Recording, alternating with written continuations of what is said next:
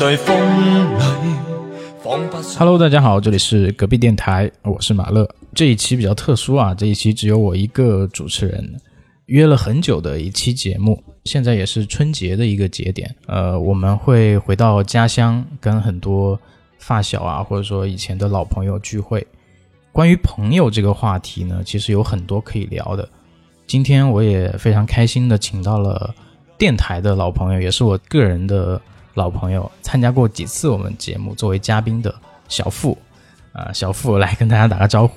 大家好，我是小付，哎，很开心又回到隔壁电台。是的，是的。这一期节目呢，其实我们会围绕这个朋友这个话题啊，就聊很多我们自己的一些见解、经历、期盼。因为其实人还是很需要朋友的嘛。呃，针对这个话题呢，我们也提前在我们的微信粉丝群里面做了一些提问，大家关于友情、关于朋友这个话题有哪些困惑？啊，我这边稍微简单念几个他们呃关心的一个问题啊。然后我们会在今天的节目里面陆陆续续的进行一些解答，也可能解答不了，也可能是分享就是对，就是分享一下我对们他的理解。对对这个问题的理解，对朋友对于友情这个话题的理解。啊、有人在粉丝群里面就问，呃，为什么有人可以一边说人坏话，一边和人做朋友？做朋友需要门当户对吗？哎，你觉得做朋友需要门当户对吗？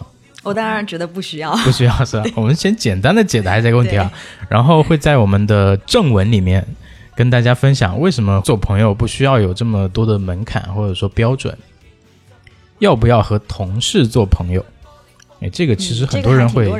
面临。我我听到最多的一个回答就是，跟同事其实没有办法真正做交心的朋友，嗯，我觉得不要，是吧？是你也觉得不要和同事做朋友就是？当你把他当做同事，就不要再有朋友的这种身份，就是要剥离身份去看待。嗯，朋友属于对你来说可能属于比较亲密的一种关系了。对啊，嗯嗯，OK。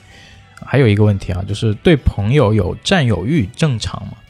占有欲这个东西，正常来说，我们是对于情侣之间可能会要求的多一点。对。但是、哦但是有有对朋友有占有欲是正常的，尤其是小时候。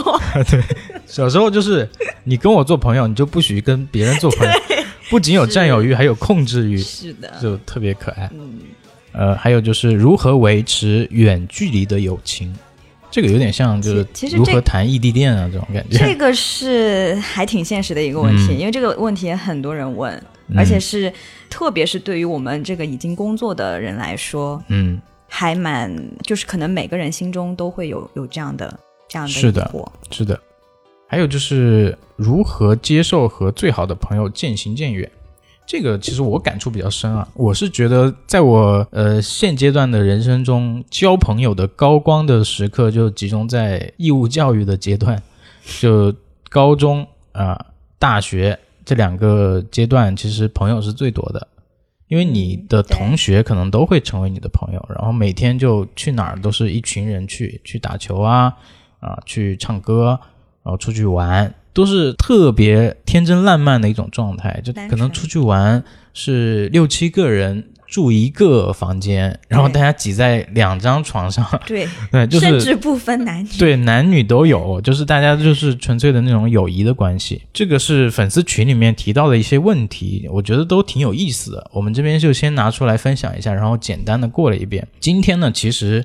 呃，小付对于友谊这个话题其实有特别多想聊的地方，对，就是我已经准备挺久了，我们一直嗯，就是也是因为距离的原因，就是疫情这么反复，然后就真的约了很久，每一次说想要来录都会。都会因为疫情而打断，然后我这次来也是做了人生中第一次核酸。呃，你才做第一次，才来。我之前去那个展会是基本上是每天都要被捅一次，就已经麻木了。这个疫情确实啊，因为最近杭州也出现了两例，上海也有，所以小付从上海过来确实比较不容易啊，呃非常珍惜这一次录音。呃，其实对于朋友这个话题，因为我们是超过十年的朋友关系了，大一的时候认识的，我跟马乐真的是已经超过了嗯。十年，我们是一一年认识的，嗯一一对对，年认识到到现在是已经二二年了。但是我其实我们交往不多，在这十几年过程中，可能都是属于远距离的一个朋友。但是一直能维持到现在，我也觉得挺神奇的。因为很多朋友之前的很多朋友就渐行渐远了，对。特别是大学的很多朋友，可能因为自己的工作的地址、工作的环境以及行业啊各种都没有任何的交集，所以就会显得疏远。对啊，所以因为我很珍惜与您的友谊。这么客气，OK，嗯，呃，在正式开始聊之前啊，我还是发起一个问题吧。你觉得你现在还有朋友吗？我吗，我、嗯我觉得是有对的。对于朋友这个定义标准是怎样的？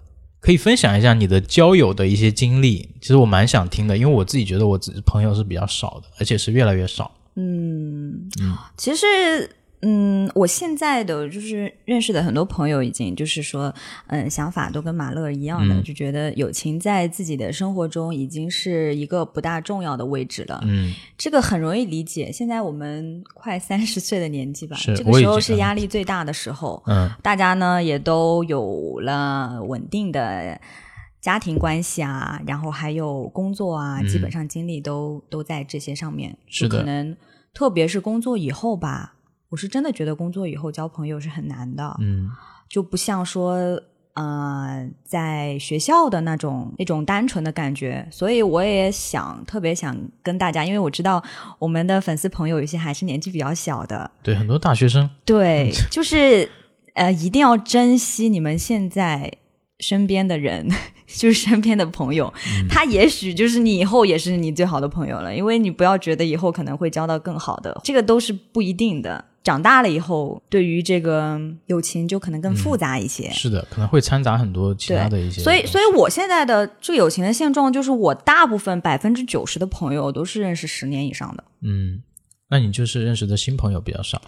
新朋友很少，但是也是有的。嗯，所以就是就是说，要对这个心怀希望，你永远都只要你做好你自己，你永远都可能再交到与你比较契合的这种朋友，是的，都是都是能交到的。听你描述下来，其实我会发现你对于友情这个东西，其实看得还挺重的，它对于你来说非常重要。因为我没有，就是没有去谈恋爱，所以我所有的时间 都是给了朋友。那么，那肯定他对我在在我人生中可能就比较重要嘛，就不像别人，他可能对，呃有一个呃男朋友啊、女朋友啊，去去学学习亲密关系，但我没有这个机会。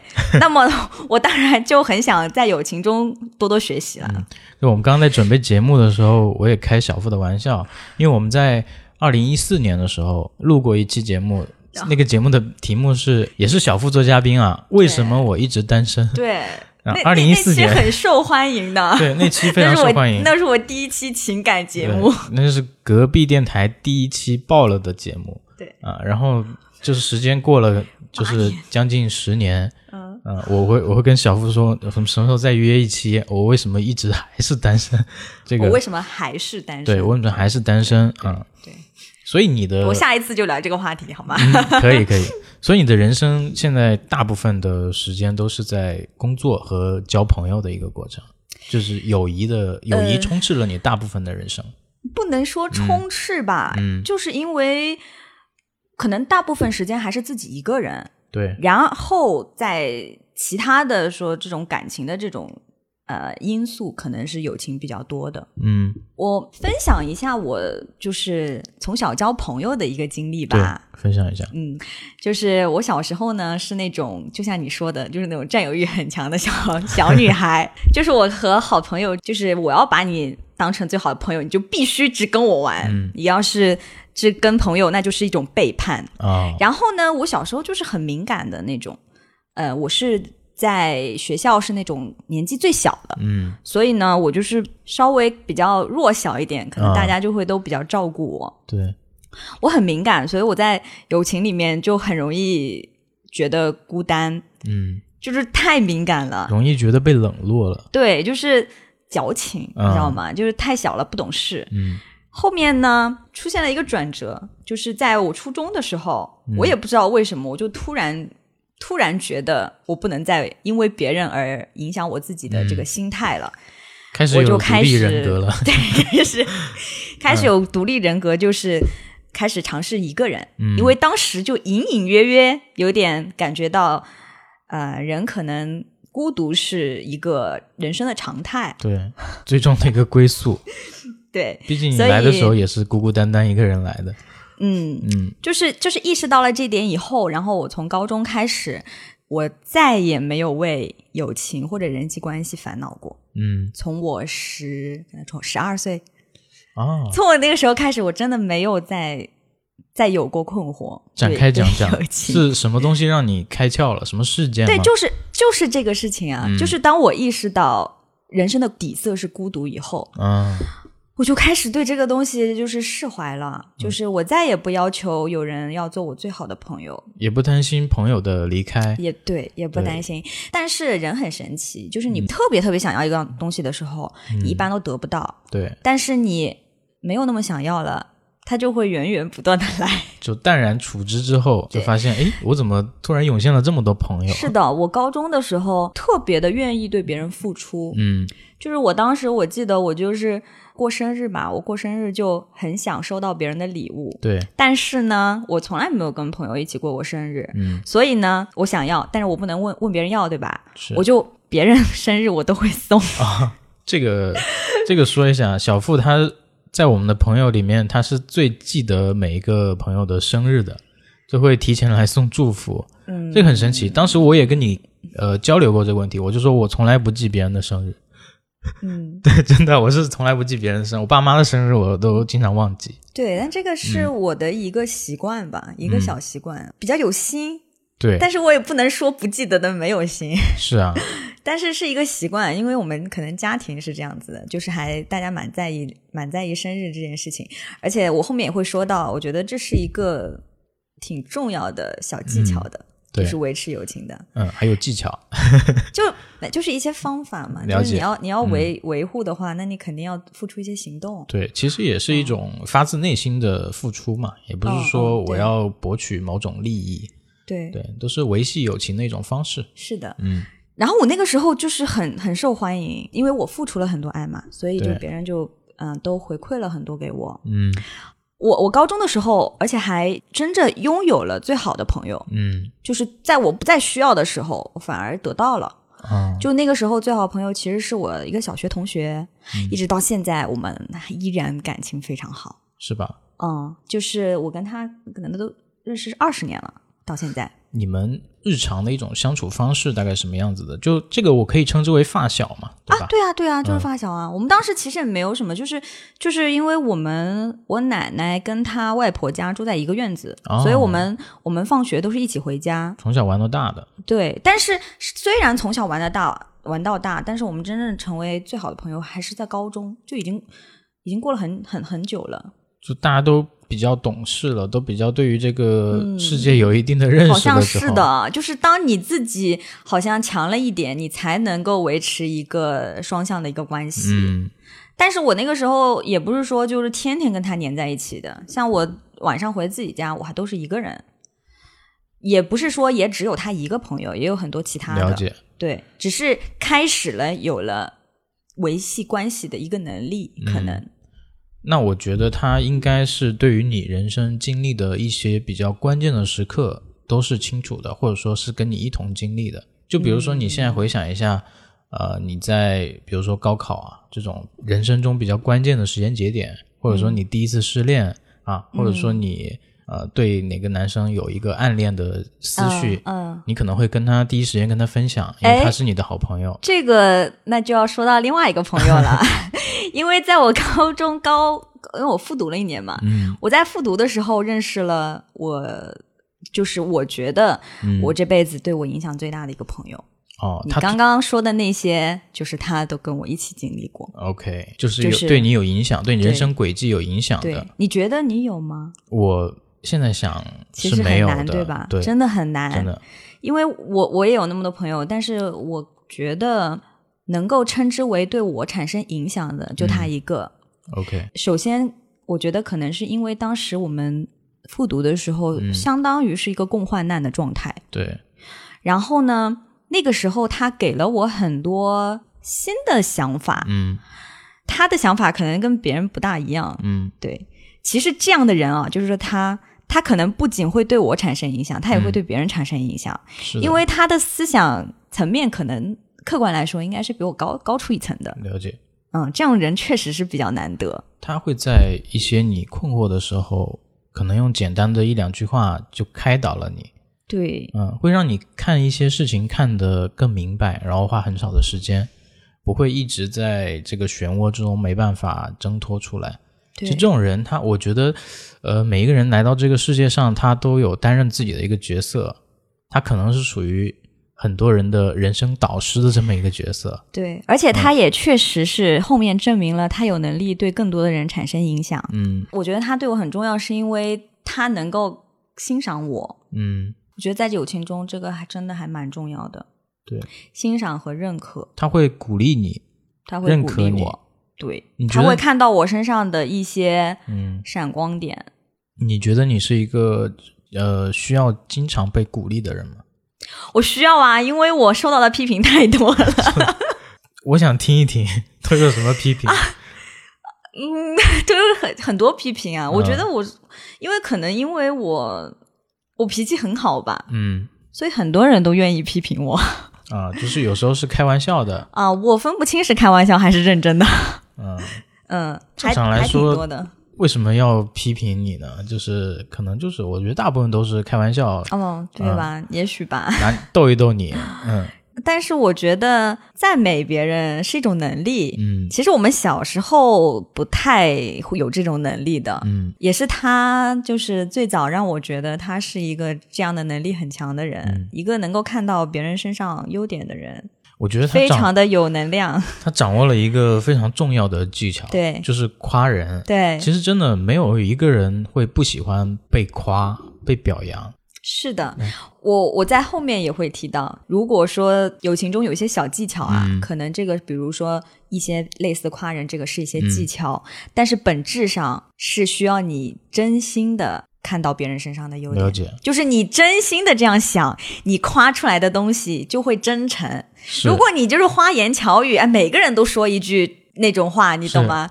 那呃就人家就会复制觉得，粘贴对群发，那那那大家就会觉得你油嘴滑舌。是的，是的，会觉得你假，对吧？就，不所以真诚就是。你真的要看到别人身上的优点，对这是一个很重要的能力。嗯，很真诚。对，就认识他嘛，我觉得对我人生影响还是蛮大的，包括到现在，他对你就是产生过哪哪些就比较重要的影响，可以分享一下吗？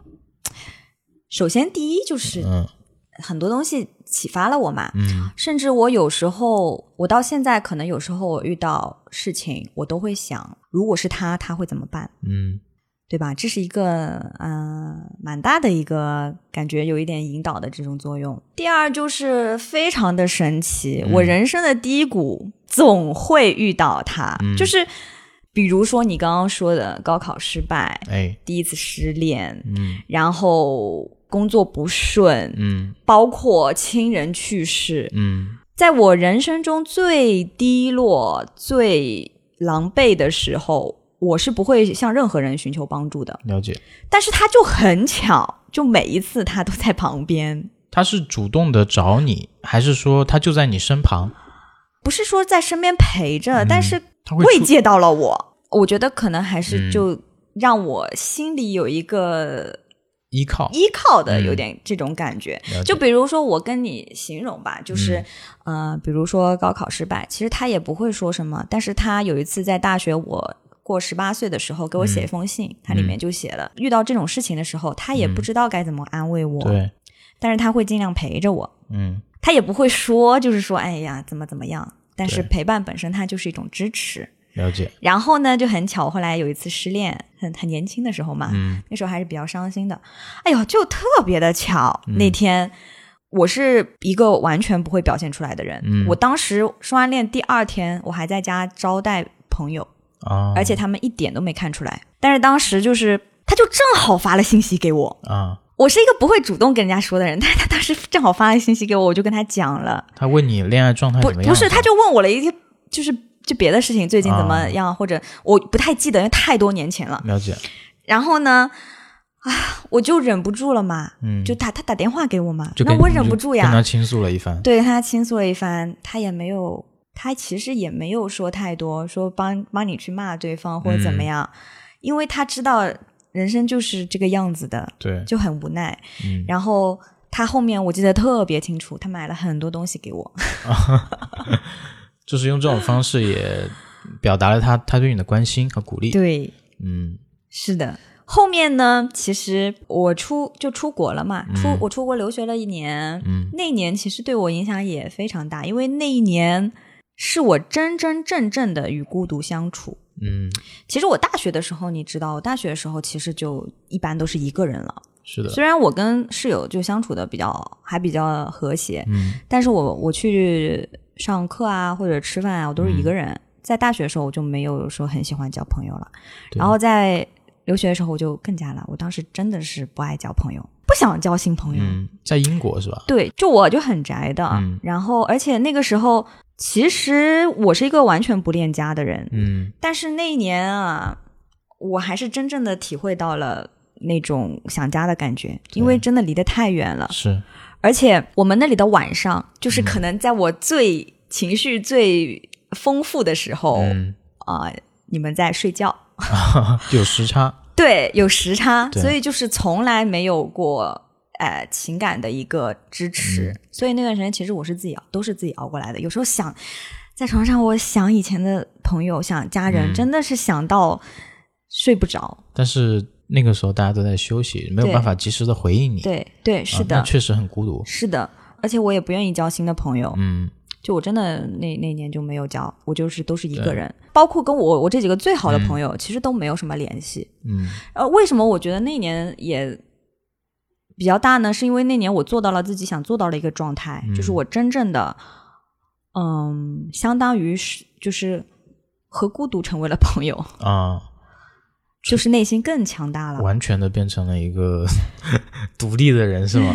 也不能说完全啦，嗯就是那个时候经济还不独立，嗯但是可能情感上，可能情感上更独立了吧。嗯，不会那么的依赖别人了，就很多哦事情、很多情绪可以自己消解掉嗯，啊，可以有良好的就是排解的方式。对，可嗯以有良好，诶，并且有良好的对待朋友的方式，就不会说期望他们给我更多的那些东西。对然后我回回国以后，就也就不是很顺嘛，那个时候嗯工作不是很顺，也是真的，就是我我朋友，虽然说那个时候。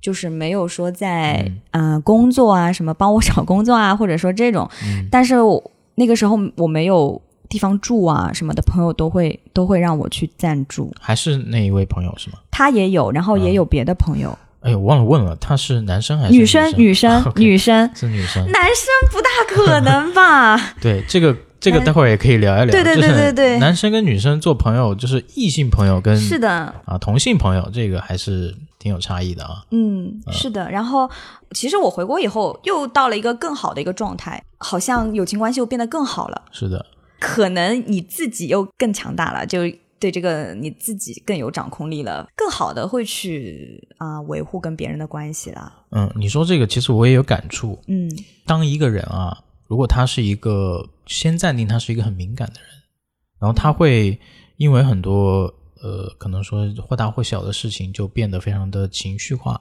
嗯然后他会在朋友圈啊或者一些社交媒体上去展现这种情绪化。嗯。其实我现在是比较抵触这种朋友的，因为我感觉他会影响我的情绪，嗯。所以我当时就觉得，你如果想吸引比较积极向上啊、阳光的，能够不断的给你鼓励的朋友，嗯，那你首先你自己得成为这样的人。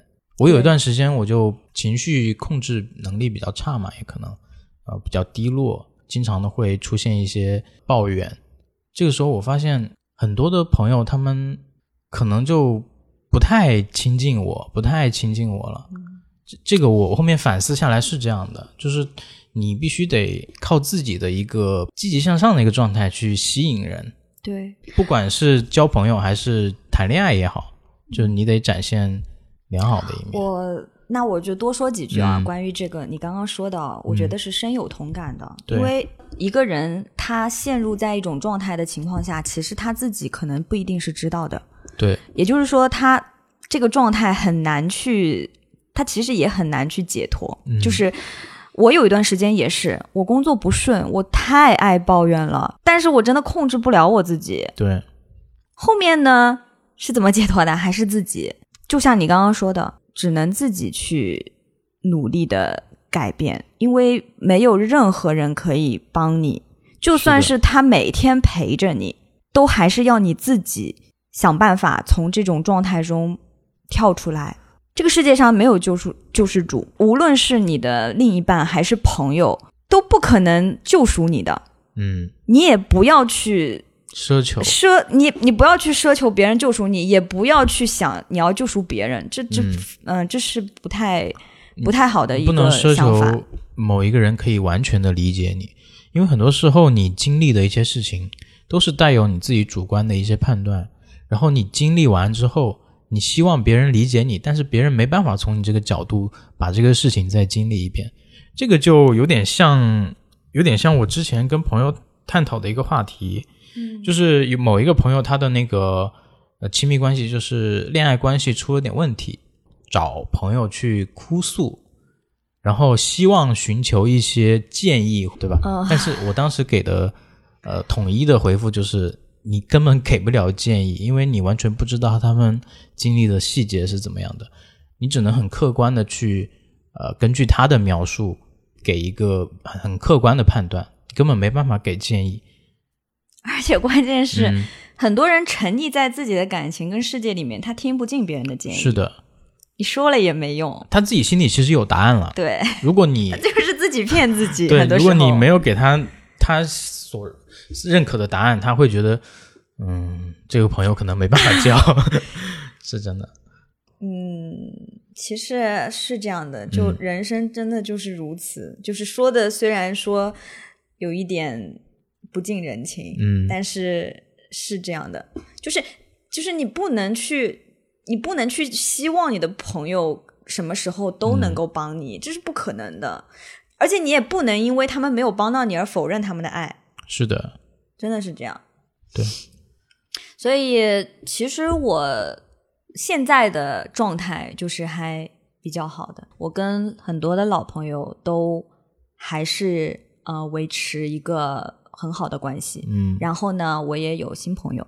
嗯。我我是会这样的人啊，我觉得我会上珍惜上天给我的每一次机会，嗯。就是当我认识一个人或者一群人，我都会主动的去了解他，我都会想看一看我跟他是否能够成为朋友。嗯。然后呢，在这个了解的过程中呢，很多人就会被筛选掉，也不是筛选吧，也我没有资格这样说筛筛选别人啊，但是你就是会慢慢的，嗯、志同道合者就是会走到一起，而不是一路的人的人就会分开。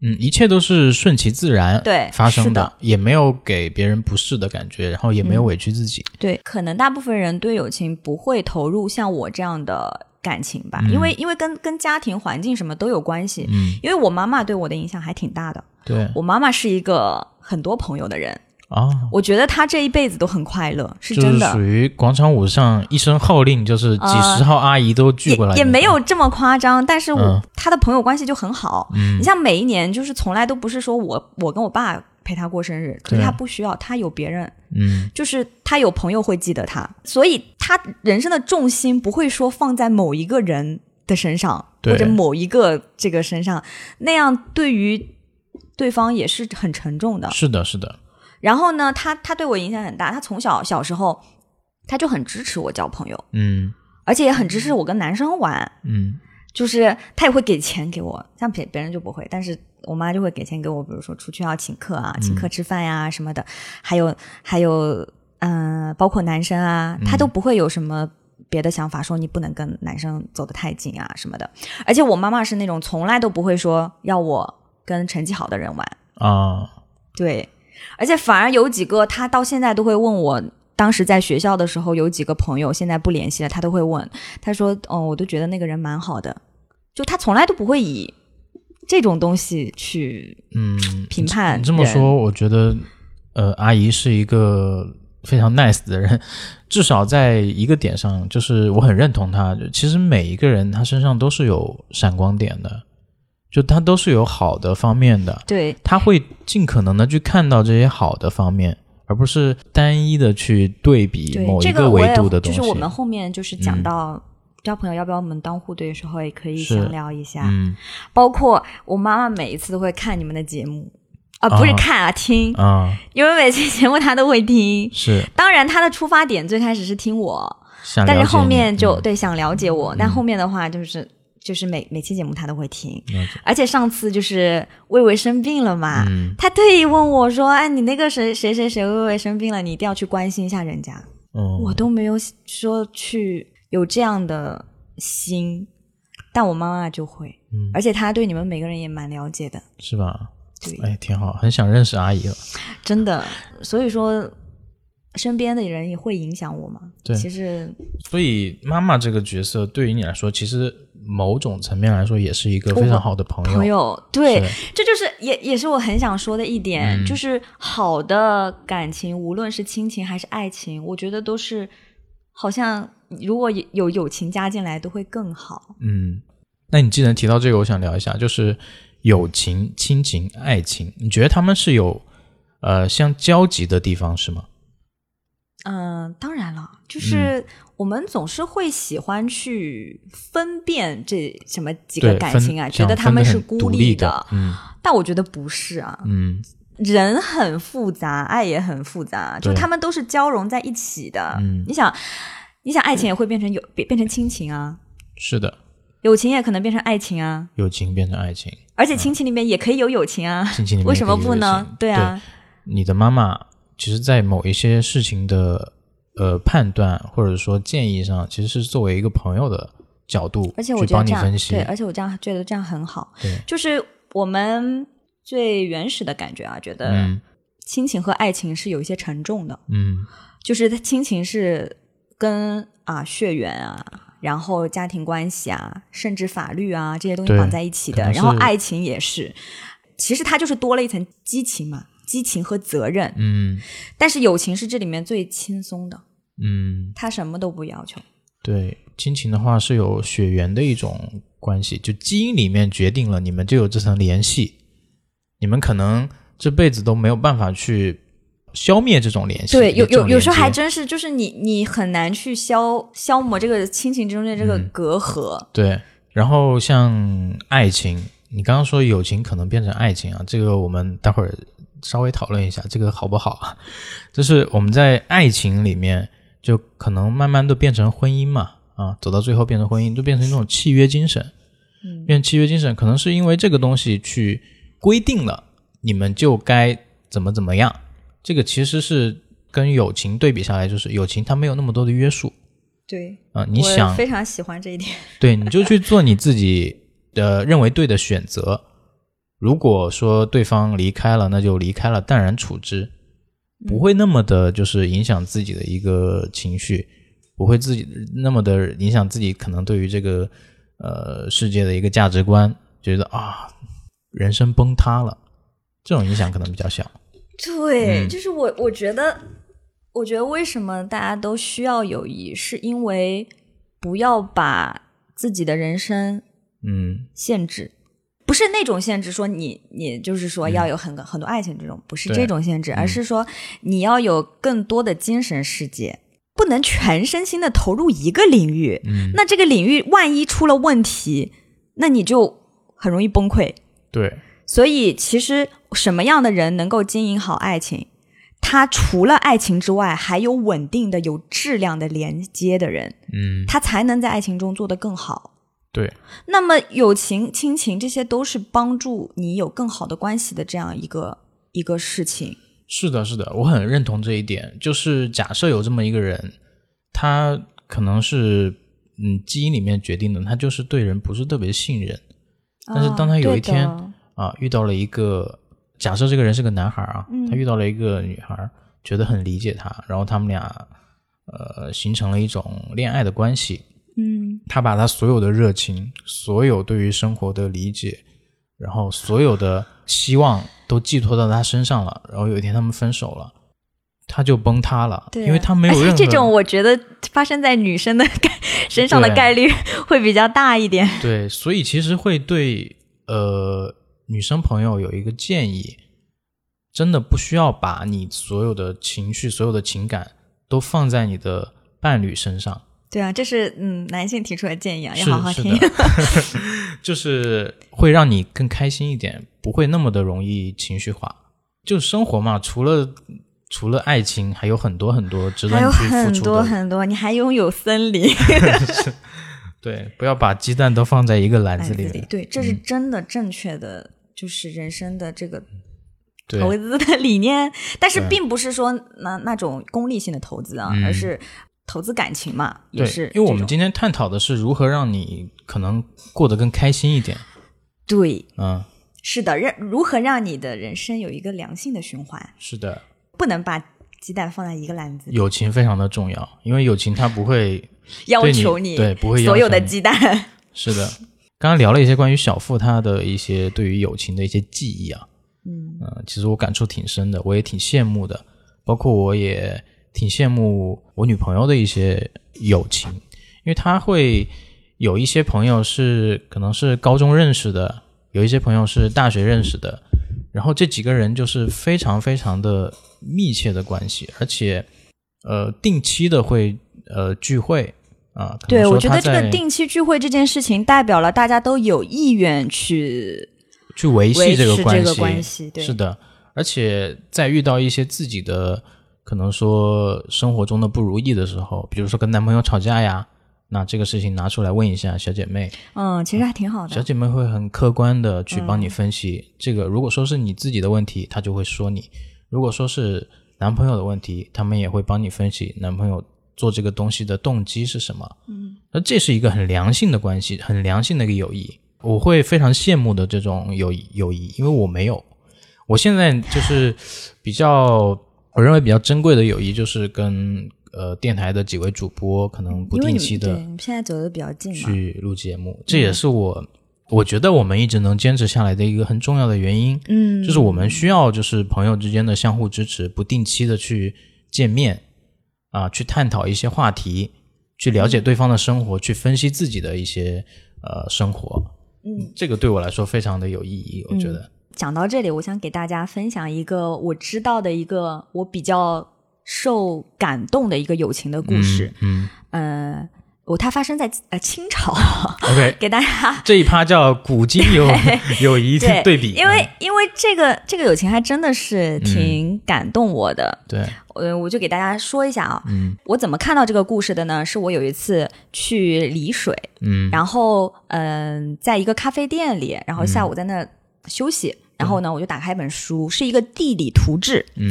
这个地理图志呢，里面呢，他就介绍了宁古塔这个地方。嗯你知道宁古塔吧？就是电视剧里面流放的那个地方，发配至对，发配宁嗯宁古塔。嗯然后在他介绍宁古塔这个地方的时候呢，他就提到了一个人，嗯叫做吴兆谦。嗯，他呢是一个呃江南的才子，对，但是呢，他因为呃一个案子嘛，是那个清朝不是就是这些东西很严的嘛，好像是因因为一个科举的舞弊案，嗯受到了牵连。然后呢，嗯，其实他没有犯任何的罪，是，但是他就是受到了惩罚，他就被发配到了这个宁古塔这个地方，嗯就是全家全家老小，就是一个江南的一个这样的家庭才子，啊对。到宁古塔那个地方，那个嗯地方真的是苦寒之地，哎，那个天寒地冻是。在现在的哪个位置？大概呃，在黑龙江、牡丹江那一块，啊，就是很对，就很很冷嘛，你你知道可以嗯想象一下，而且是那个年代，嗯大概是顺治年间吧，就那个时候，你你你碰到这种事，真的是就是哭天天不应，叫地地不灵的。对，吴兆谦呢，他有一个朋友嗯叫做顾贞观，嗯这个顾贞观呢就想救他嘛，嗯。但是当时他就是没有门路，就是真的是找不到人。对，这个时候呢，嗯，其实当你一个朋友遇到这种事情，其实当当你遇到这个事情，其实你的嗯。朋友基本上会离你而去的，是的，基本上不会有人再记得你了。但是这个顾贞观记了他几十年吧。嗯当时他送他去走的时候，他就说：“嗯我一定会想办法救你。嗯但是呢，嗯、没有办法，嗯，就是一直都没有找到办法。是的，后来就是一个机缘巧合，已经过了十几年吧，可能、嗯这个顾贞观得到了一个一个工作，嗯，就是去给纳兰性德当老师。啊，你知道纳兰性德吗？就是写那个“人生若只如初见。嗯，”，就是说那个个就是词人，对词人，关键他不是普通的词人，嗯。他是纳兰明珠的儿子，他有官职，他是一个大官的儿子，嗯，官二代。他有权利，过了十几年，嗯二十年，将近二十年，顾贞观都没有忘记他的朋友，他就请纳兰性德去救他的朋友。嗯。但是纳兰性德因为他不认识吴兆谦，就开始是拒绝了。然后这个顾顾贞观啊，他就写了两首诗，真的已经过了二十年以后写了两首诗，然后就彻底的感动了纳兰性德。啊，然后这个纳兰性德就愿意帮他去救吴兆谦。嗯然后后面呃，我给大家就稍微念一下这个诗的那个啊，稍微念几句，可能大家听过。哎、就写他他他写叫做《金缕曲》两首，《金缕曲》就是两首词嘛。第一段呢，他就写“继子平安否？你近来平安吗？嗯便归来，平生万事哪堪回首？”嗯好感人。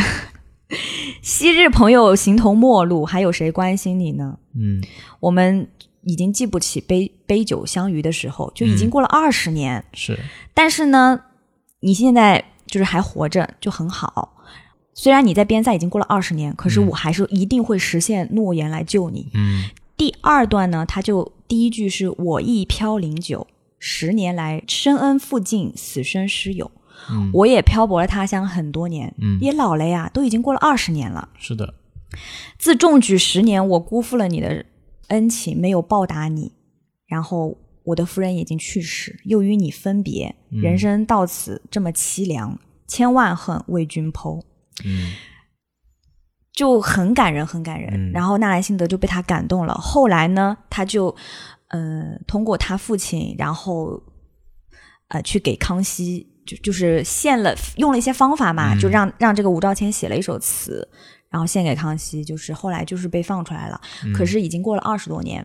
然后呢，甚至这个纳兰性德因为对顾贞观的这个友情，而让嗯吴兆谦住在他京城的家里。啊，只是这个吴兆谦他没过多久就已经就就去世了，嗯，可能也是受了很多苦，对，受了很多苦，可是可是可是他还是等到了他朋友这个救他，友谊很感人。对，对我最近在看那个《甄嬛传》嘛，对，嗯。就是里面会有很多就是某一个罪臣，他的朋友会受牵连，嗯而且是那种无条件的要服从，嗯可能说圣上的一些安排，嗯啊，发配也好，流放也好，嗯你跟他是朋友，OK，我问你，你跟他是不是朋友？你确认是朋友，OK，那你也要受牵连。但是有一些人，他可能就说，呃，觉得这个事情，如果我还跟他坚持是朋友关系，我会受牵连，那我就否认我没有他这个朋友。嗯就在这个时候，你就会，你就会发现这种看这种清人心，对这种友谊真的很脆弱，在一些大是大非面前对啊，所以很这脆弱，所以这个是非常非常难得的一个，但是也非常的，你看这个故事真的太感人了。然后后面就是可能就是纳兰性德也因为就是觉得如此重情义的一个人，然嗯。后他跟这个顾贞观之间也产生了非常深厚的感情。嗯。他也为他写了一首金缕词，是更有名的，我们在课本里面学过的，啊，就是最后一句我记得是“然诺重君须记”。我们的就是他日即使经历千难万劫，我们的友情也要长存。你一定要牢牢的记在心里。嗯然后，而且关键是纳兰性德他他去世的很早，他在吴兆谦已去世没多久，他也去世了，就嗯很年轻的，因为他比这个顾贞观是小很多的。然后他两个朋友都去世，但是这个顾贞观，我觉得真是一个重情义的人，嗯所以他才能拥有两个这么好的朋友，为他这样子，他也能够去对别人这样付出。对，就我们现在看到的一些诗词作品，他们很精炼，每一个字都是那种非常浓郁的一个感情所积累出来的对，情感在里边儿。是的我们，现在读就能感觉到当时他们所面临的那种处境也好，他们对于这种友谊的珍视也。是的呀。哎，我就觉得，对我就觉得还挺认，就是你像嗯唐代我们学那些诗词啊，嗯，都是友情诗，是的，没有什么爱情诗，为什么？嗯 就可能那个时候真的就是说男女不平等的情况下，其实还蛮难产生爱情的。可能是真正精神上的交流会，就男男的跟男的之间更容易产生一些比较深厚的感情啊。我觉得 真的，因为因为因为女女性在以前没有受过教育嘛，是的，所以我觉得她不可能说精神上可以跟这个男性共通的。嗯所以就是很多这个很有感情的，其实都都发生在就是能够相互理解的那个时候，而且他们还有回应，嗯，这样你说的这个确实是有很大一部分当时的嗯。呃历史环境对。就是这样的。对。你说像《甄嬛传》里面啊，就简单说一说，因为最近确实沉迷于这个剧，嗯我之前没看过。嗯。你说像，因为我现在也没看完，就前半段那个雍正对吧？雍正对甄嬛那么的爱，嗯。一方面是因为他特别像那个纯元皇后，嗯。再一个就是他很知书达理，他知道就是雍正心里想什么，他能跟他排忧解难。当时很多女性可能并没有那么多的机会去受教育。是的。啊，她们只需要就是能够对夫君好，能够持家就可以了。嗯，但像甄嬛这种，可能就是呃天赋吧，啊，自己就愿意去，而且他也那个呀，他他是大户人家呀，他是受了教育的，是她受了教育嘛，嗯。所以她才会产生就是男女之间除了我要呃侍奉你之外的一种情愫，嗯。就是你是我的夫君，我是你的妻子，另外就是理解，你看就有理解就会有更深刻的感情嘛。是的，这个理解是建立在一个同等的一个认知水平上的，我觉得是。是嗯然后我想到这个，就是你看，以前女女性根本就没有什么机会说去交到很好的朋友，那、嗯那那么对于这个时代来说，就是一个对于女性一个很好的时代。嗯那要充分的利用这个时代给 自己的这个天地，勇于去交朋友。是你因为因为我觉得很多很多人对女生之间的友情有误解，嗯甚至女女生可能自己都觉得嗯女生之间不不会有什么很好的感情。嗯因为我经常碰到男人说，你们女生之间不就是什么，哎，勾心斗角、争来争去，对吧？嗯就是会有这个偏见。但其实就是就我的个人经历而言，嗯。可能我自己的话，我觉得跟同性可能更能产生一些更深刻的理解，对，因为会有共鸣，因为理解这个东西啊，嗯。不同不同性是真的是不能做到的。有些女生觉得男的能理解你，那他嗯不是理解你，他是喜欢你。是。男的喜欢你才会愿意理解你，他真正的是不能理解你作为一个女性的处境的，只嗯。有你的女生朋友才能真正的感受到。嗯所以我我以前也是，我以前就是觉得啊，这个男生很理解我，然后别人就会说，人家关注了你好几年，能不理解你吗？对，可能是为了呃占有你啊，有这种嗯占有欲在这边，对，所以他要付出一些，要做一些功课嘛，嗯，对不对？他要，我觉得想办法去了解你，是的。然后在表面上看来，这一副很理解你的样子，但其实他是牺牲了自己一些的不理解，可能对他他是因为喜欢你，对，因为喜欢你，他不喜欢你了，这个理解就不存在了，是，所以你？刚刚说对吧？女男生是对这样子吧？女生对女生相对来说会更加理解一些，因为本身平时的能够理解同性的生活啊、嗯思维方式啊会更接近一些。对女生较之男生来说是会更敏感一些，对对于一些事情，她所看的角度也会更加细腻一些。我觉得是这样的。同性的友情确实是更难一点啊，嗯这个是客观来说，所以我是觉得能获得同性的认可，嗯那是更好的，因为你这个天生基因里面会有一些妒忌或和一些这个这种因素在，对，所以能放下这些去培养一段感情，其实是更难得的。因嗯为我个人而言，我现在的男生朋友大部分都已经结婚了，嗯，就是呃，我们没什么共同话题了，或者说我也会避嫌嘛，嗯对，所以我觉得投资也不不能说投资，就是说把你的精力放在跟女生之间的友情上，其实是更容易得到 回报的，嗯靠谱的，对，因为你们可以一直一直就不会受到他结婚生子的影响嘛。是如果是真的啊，如果是嗯真的可以理解的那种朋友，就会更深刻一些。嗯我们说女生很多时候都想得到一个灵魂伴侣，嗯以为那个人可能是一个男的，嗯他会发生在爱情中，但嗯其实这很难。对，反而你在友情中获得灵魂伴侣的概率会更高，嗯因为他去除了外向的欲望。嗯你真的只有跟同性你才能真的灵魂交流吗？你跟异性嘛，总归会有一点，总归会带有一些受影响的受影响的。人类的原始的一些欲望，对对一些冲动。对，那你觉得，那你觉得就是男女之间需不需要有一个比较好的一个友友情的一个关系？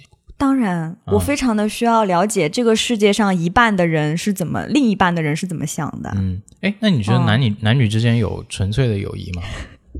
纯友谊这个，我觉得为什么要要求它纯呢？这个啊纯是、是什么意思呢？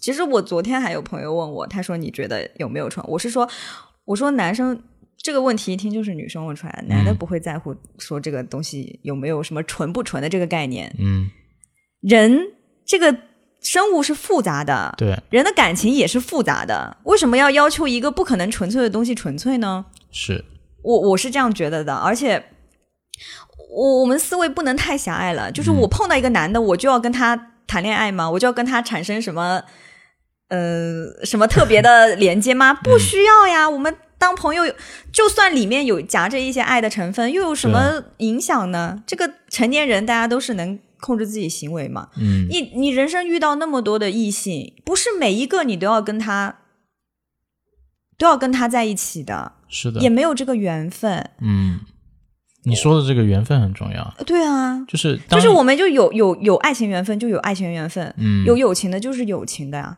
嗯，但是很多可能因为自己的成长环境嗯决定的自己的一些行为处事的方式嘛，就很难控制，很难把握好这个分寸，就很多可能会、呃。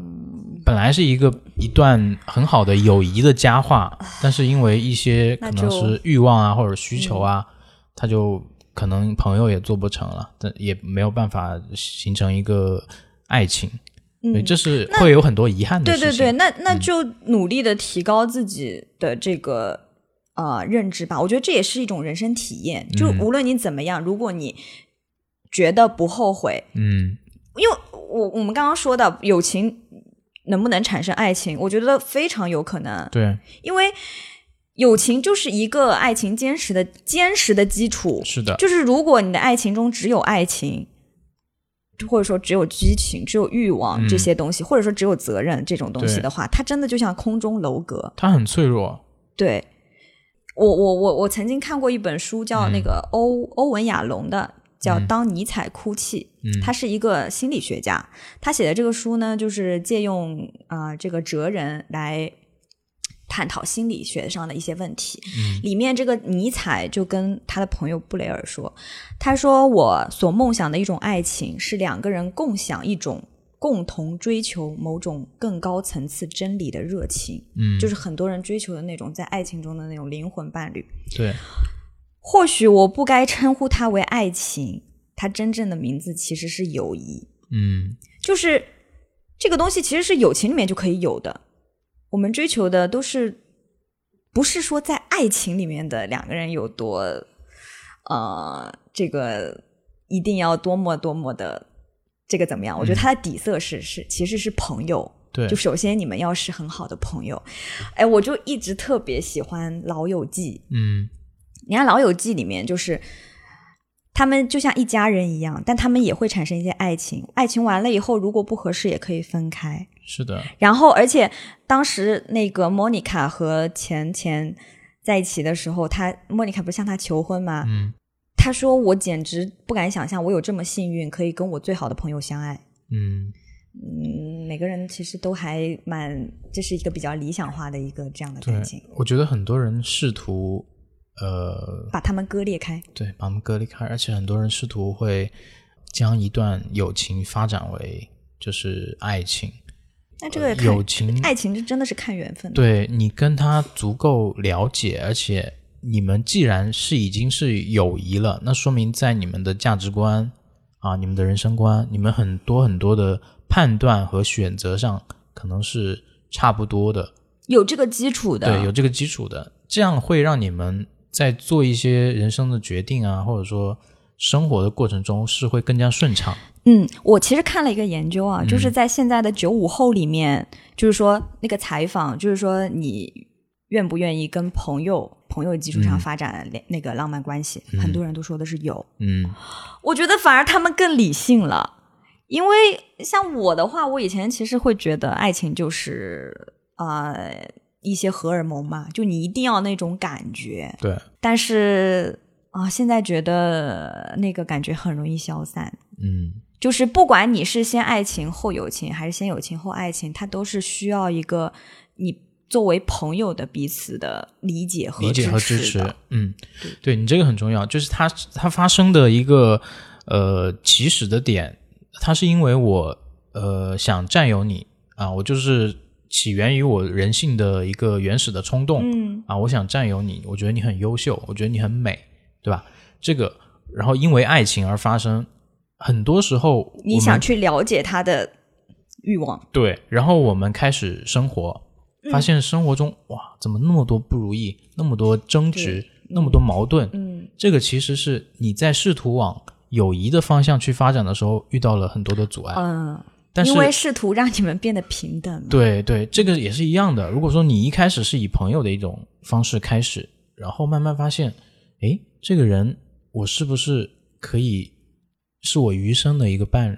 对啊，你你完全可以在那个朋友的交往中觉得，哦，这个人我开始并不了解嗯他，但是我在作为朋友已经了解他以后，呃，我觉得我们很合适，其实完全是可能的。对，所以这样看下来，呃，反而就是你因为呃爱情的这种这种欲望，嗯然后产生的关系，更加的需要一个冷静期，困难会更多。对，困难会更多。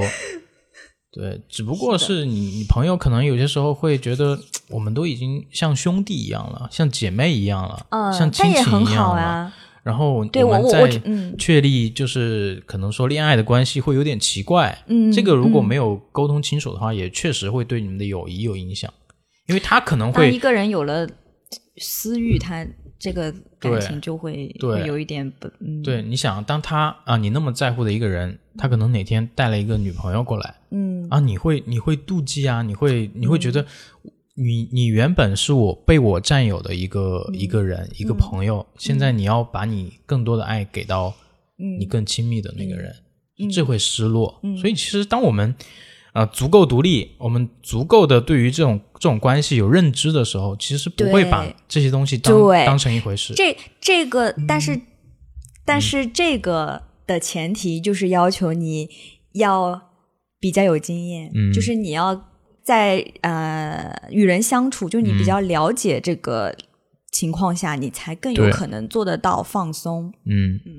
嗯是的，没问题。对，好，我们也聊了很多，嗯，特别是小付分享你对于友情的一些记忆也好，对于友情的一些认识，然后在呃涉及到亲情、爱情他们的一些区别跟联系。我想我们一开始提出的那些问题，我们可以就是现在具体的来探讨一下。嗯，啊大家也都比较关心的，对，就是那些方法论啊。我们说了这么多，但是没有，就是有一些方法方面可嗯能需要具体一点。是我比个人比较关心，之前提出来一个问题是嗯，如何维持远距离的友情。这比较现实的问题啊，嗯因为每个人就是以前啊、在学校天天在一起，但是现在分开了，那么怎么维持呢？因为你们其实是有感情的，只是因为距离而分开了嘛。对，呃，我个人有一些呃方法，嗯就是我刚刚其实说到的，其实记别人生日是一个很好的、嗯很好的一个方法，因为啊，说实话，你也知道，我们也没有什么特别的说要去聊天的契机，嗯对吧？那么对于我来说，把别人的生日记住，在他生日发一个信息，起码可以保证我们一年一一次的嗯，连接，连接。嗯对吧？如果说我觉得我还想要跟他维持一个关系的话，嗯我我会记得的。其实我也不是说真的就是每个人都记得，那肯定是我相对来说比较在意的，对我我在意的，我肯定会记得，是因为这是这一一年中对他，他可能自己也会比较希望得到关注的一天。嗯你真正说可以无所谓的人，我觉得是很少的。对，谁不希望被关心呢？嗯，是，对吧？就是当我们认定了这个人对你来说是很重要的朋友，然后你又不想跟他失去联系，或者说这一层关系变淡，对，是需要付出一点心思的。是的，你可以、呃刷一刷存在感，对，因真的为嗯，非常重要。我我我发小给我说过一句话，嗯我让我还挺挺难过的，嗯，就是我在杭州上班嘛，他们都嗯在家里面做公务员。嗯我有一次问他，我说：“呃，我在外面，你们在家里，你觉得这样会影响我们之间的关系吗？”他说：“会。”我说：“为什么会？”对，嗯我说：“为什么？因为就很很很少能够没有什么聊共同语的共同话题。”嗯，所以，所以我采取的方式是，只要他发了什么朋友圈什么的，对，我会去评论。这对我我我我我想说第二个嗯就是很重要的，我觉得现在的机会就是朋友圈的互动，嗯，对吧？因为，没有接，你如果说你没事去找一下人家，或者嗯是送个礼物，其实都对对方来说都有压力。是的。那么在他发朋友圈的时候，那是他希望给，起码是他愿意给你看的，对，然后他大概率是希望你会回复的。希望被关注，对希，望要么点个赞，要么回个，我都觉得嗯这是一个友情中的应答性，嗯就是这是很重要的一点，就是会需要回应。嗯就如果你在乎我，那你你你几年五年什么一一下都不理我，那我可能会觉得，那你可能也不要我这个朋友了，那大家对就再见。而且会觉得都一直没有联系，然后再联系会打扰，或者说嗯。对方是否变了，对。对你的感觉也变了，那你在做一些什么事情的时候，那就是打扰，这样其实会有一种恐惧感。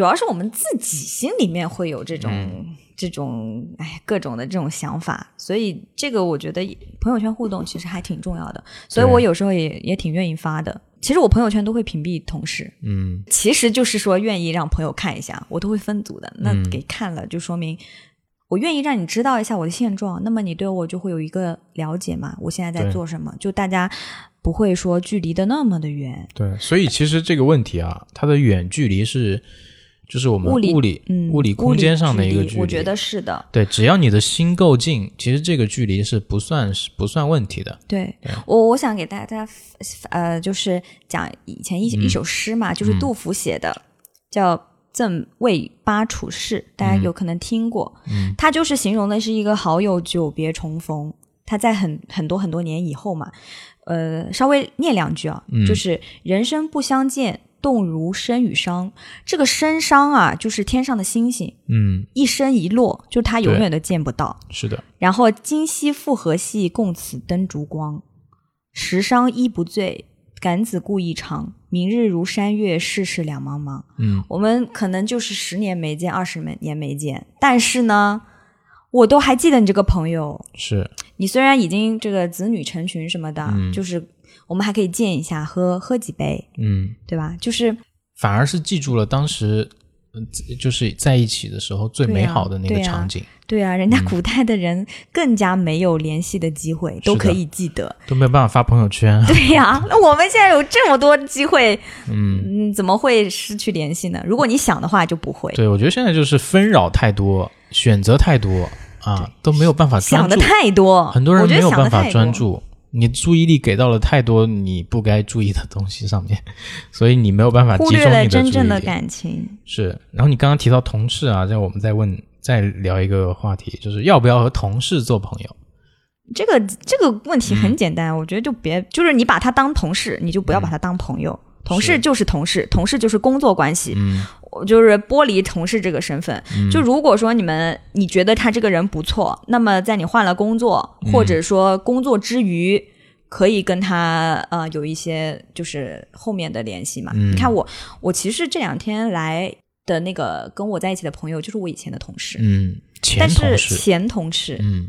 嗯，本就是存在同事关系是确实是嗯，不是一个很好的交朋友的一个一个渠道吧？我觉得，但是但是真正的朋友不会，就是你还是可以有连接的。嗯就比如说我上一次辞职，然后有一个我很好的，其实他是我领导，也是一个对我很重要的人。嗯当时我就哎呀，就是走的时候，问他，我们还是好朋友吗？嗯 他说是。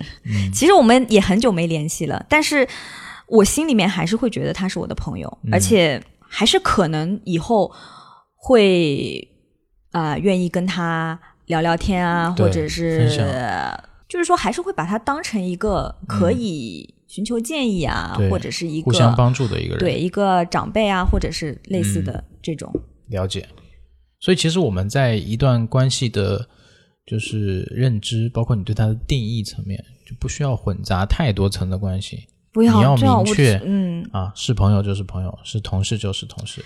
对我现在嗯是不跟同事有工作之外的交集的，嗯，可能我就这这个比较纯纯粹。那 那你是会会忌讳什么呢？还是会担心什么呢？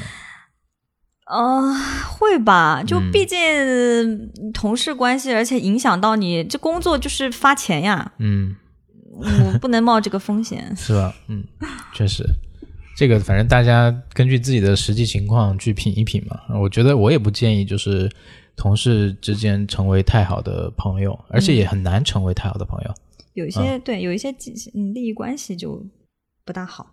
嗯，最后一个问题吧，我们今天聊的也挺多的，如何接受与最好的朋友渐行渐远？首先啊，我先说一说，我其实，在我的现阶段的人生里面，其实我很难去选出一个最好的朋友，所以这个问题哦我很难去回答。呃，这这个其实也不是说最好的，就是可能大家提出来的，就是说与曾经的朋友吧，嗯对与曾曾经的朋友渐行渐远。嗯。其实跟那个远距离的是，呃，我觉得有一些共通之处的，嗯。因为也就是说你远距离的维持不了，或者是不管是物理空间的远离，还是嗯。心的远离，让你你就是觉得。啊、渐行渐远了如果你付出了努力，还是挽回不了，其实应该有也有挺多人经历过这个、嗯这个阶段的。嗯应该要怎么办？那就跟我刚刚说的一样呀，嗯接受感情的流动，啊，爱情也会流动，友情也会流动。是嗯接受他的到来，接受他的离开。对，不应该为感情的消逝而懊恼，而是好好珍惜你们在一起的时候。对，就是，嗯、你曾经得到过这个友情，就没有什么可遗憾的。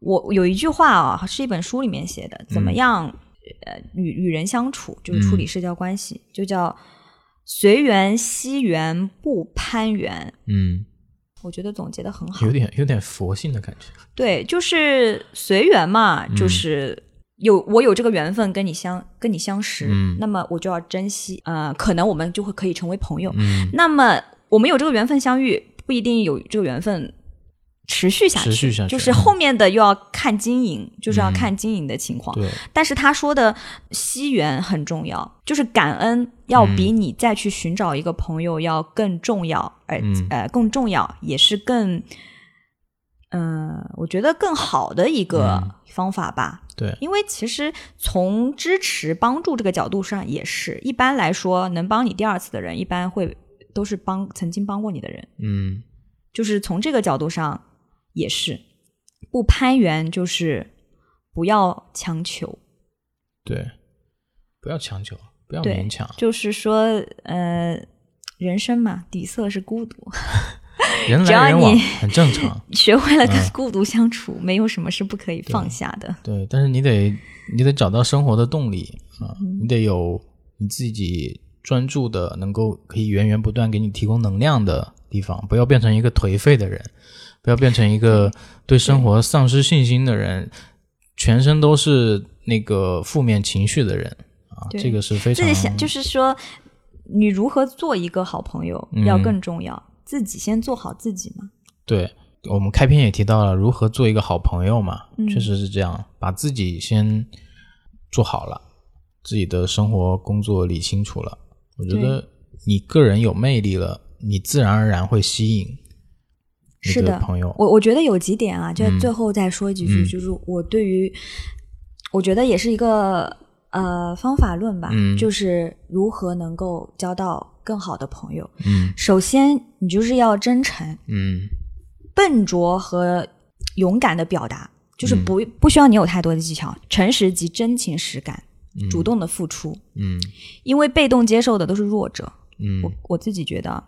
第二就是保持一定的距离，友情跟爱情不一样，嗯友情需非常非常需要距离，不要给别人施加压力。嗯，就是人就是一一受到压力就想逃避，对，对吧？嗯。第三就是要尊重，朋友不可能跟你一模一样，也不可能嗯。完全理解你，是，所以你就是要求同存异，就是要寻找你们的共通的地方嗯。去发展，不要跟别人的这个你们不合适的地方老是去产生冲突，嗯。其实没有必要。对，不要居高临下的觉得自己的道德观或者是价值观一定是对的，嗯不一样的话，你没有没有必要，也没有资格去评判别人。是的，最后一个也是最重要的，就是提升自己的价值。嗯如果自己是一个你就说的正能量的，或者说能对别人产生帮助啊，或者是能开解别人的人，嗯朋友绝对不可不会少的，不可能。就是而且你交你吸引的也都会是比较好的人对，而且我们不需要去追求这个数量啊。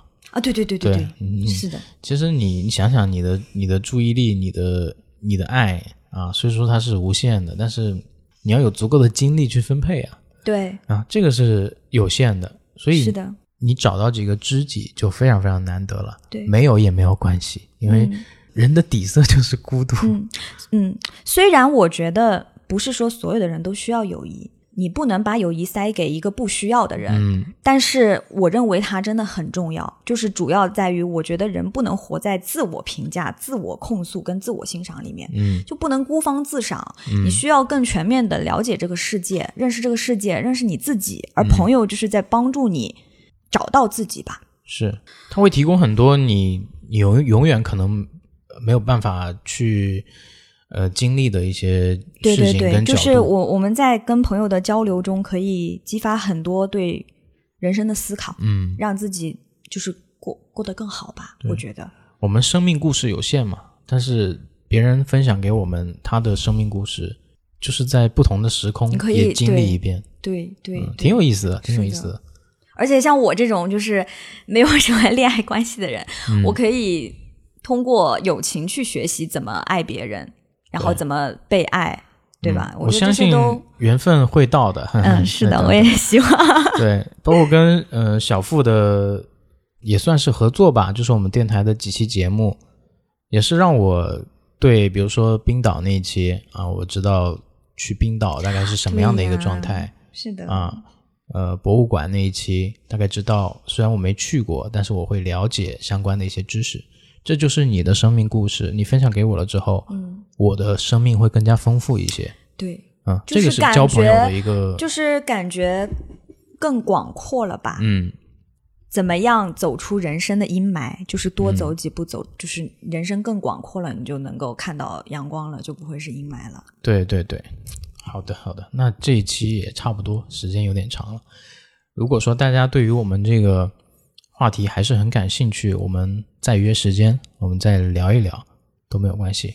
然后也欢迎大家在评论区啊跟我们互动啊、分享你的呃友谊相关的一些故事也好，或者对友谊这个啊对，有没有什么话题的想法？认识。嗯、可以，可以，大家可以沟通交流。是的，是的。对了，嗯我我我想，就是我还那个开了一个自己的店哎啊播客，哎叫玉子烧，哎玉子烧电台，哎，好，大家有兴趣的，对打广告啊，已经有节目上线了吗？我会在节节目上线之前让他有节目上线。OK 啊，他现在是有这个想法，所以我们也是非常支持我们的听众自己去做播客啊。我个人对于播客的理解就是，你分享自己的生命故事也好 嗯啊，去倾倾诉的一个途径、一个渠道，所以非常欢迎啊！大家也可以就是关注一下后续小付的玉子烧博客啊 电台，激励一下我，不然我也不想更。对，给你点压力啊，省得到时候这个 flag 立了一两年都都实现不了。对是的，OK，那我们今天聊差不多就这样，呃，期待下一次跟小付再聊一些更精彩的话题。好期待。好，呃，这里是隔壁电台，我是马乐我是小付，啊，大家再见，新年快乐啊！新年快乐。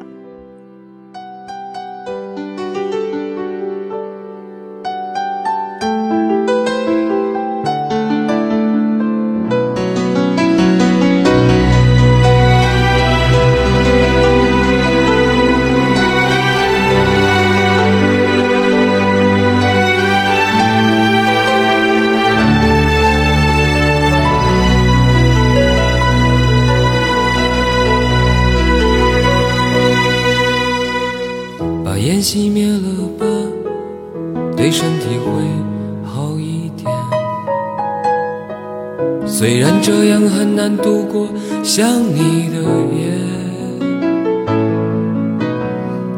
舍不得我们拥抱的照片，却又不想让自己看见，把它藏在相框的后面。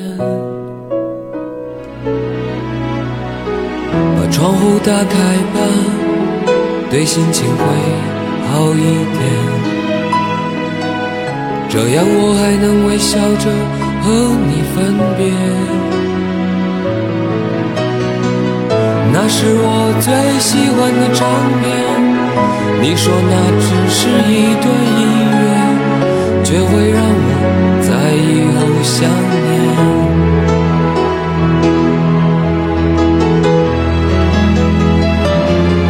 说着付出生命的誓言。回头看看繁世界爱你的每个瞬间像飞驰而过的地铁。说过不会掉下的泪水现在沸腾着我的双眼。爱你的虎口我脱离了危险。